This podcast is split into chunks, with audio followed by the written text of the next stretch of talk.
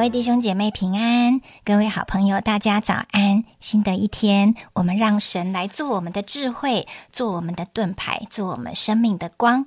十二月二日，我们来读箴言第二章一到二节，二十到二十一节。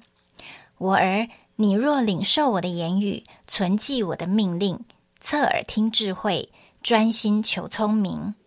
二十节。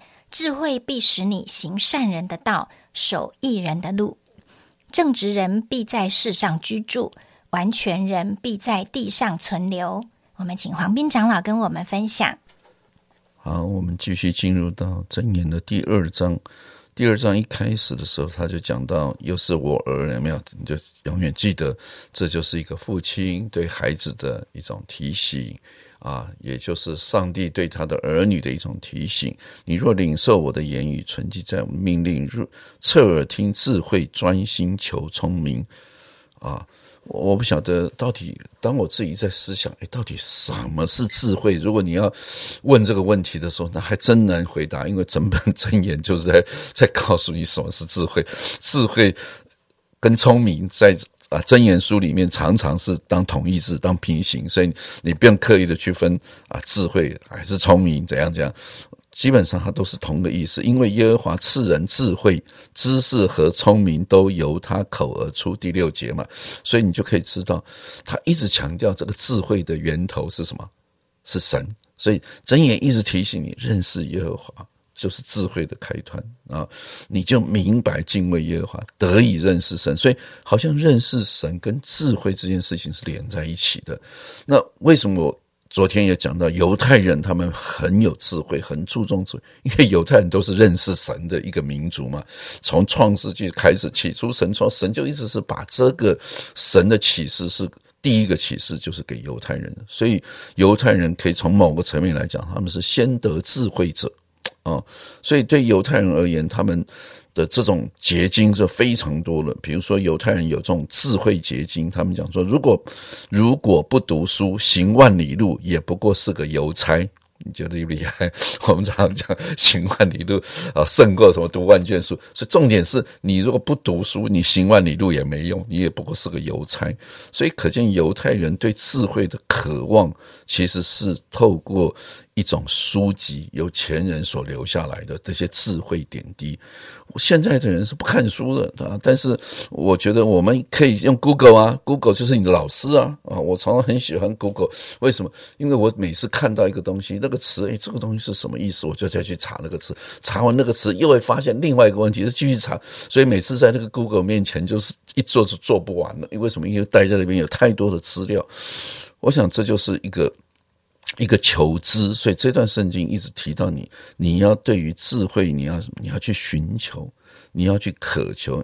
你他前面第四节，寻找他如寻找银子，搜求他如搜求隐藏的珍宝。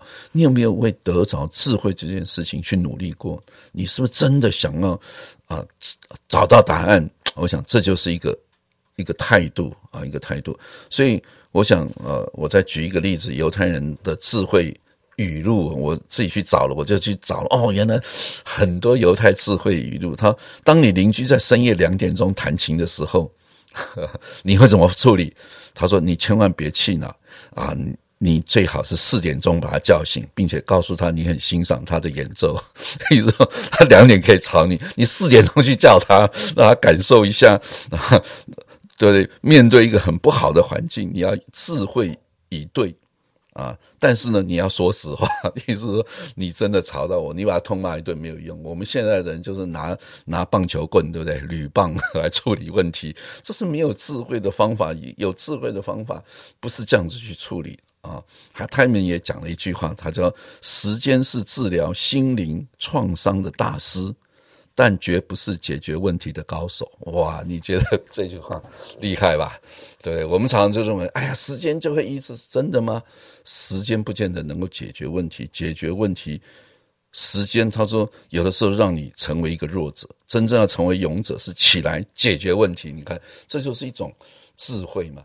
所以我想啊，真的犹太人他们集合他们上千年的这些智慧的结晶，他们用这些东西来教导他们下一代。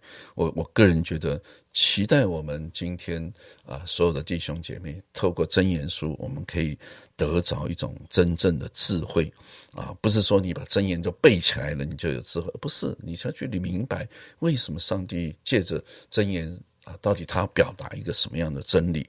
我想这个就是一种啊，很很需要我们去理解、去明白，而且去尝试去把它啊活出来。我想啊，箴言里面其实常常讲很多，你要怎么把这些话、这些智慧的言语，怎么样活在你的生活当中？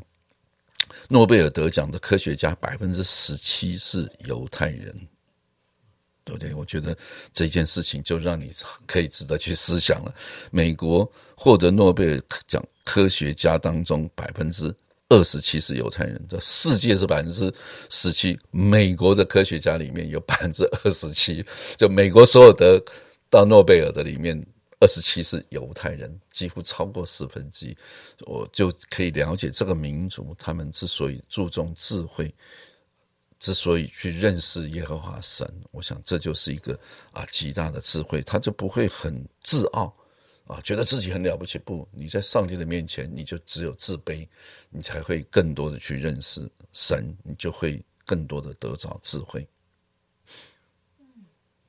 我们讲了，爱因斯坦是犹太人吗？嗯，是。